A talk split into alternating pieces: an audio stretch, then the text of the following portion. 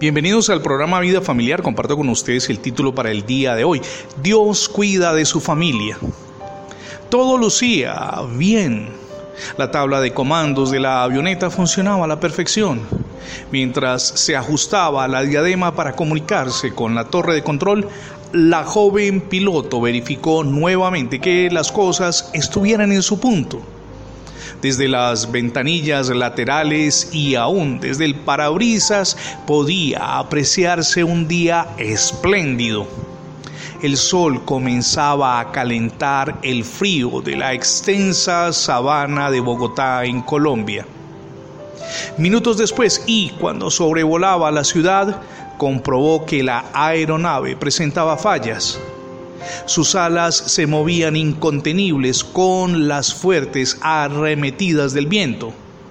Estaba perdiendo altura, lo hacía con gran velocidad.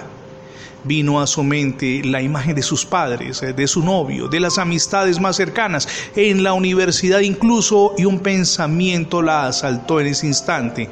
Voy a morir con apenas 22 años de edad el estruendo del Cessna 172 blanco y de franjas azules, al estrellarse cerca de una vía en Guaymaral, se escuchó en la distancia. Sin embargo, Dios hizo un milagro y guardó la vida de la muchacha. Volvió a vivir, como dijo a sus familiares. En la Biblia leemos en el Salmo 34.7, el ángel de Jehová acampa alrededor de los que le temen y los defiende. La protección de Dios siempre está cerca de aquellos que creemos en Él. Usted y yo somos guardados en todos nuestros caminos. Su presencia nos acompaña, pero algo más si clamamos por el cuidado sobrenatural para nuestros hijos, nos será concedido ore por ese cuidado divino.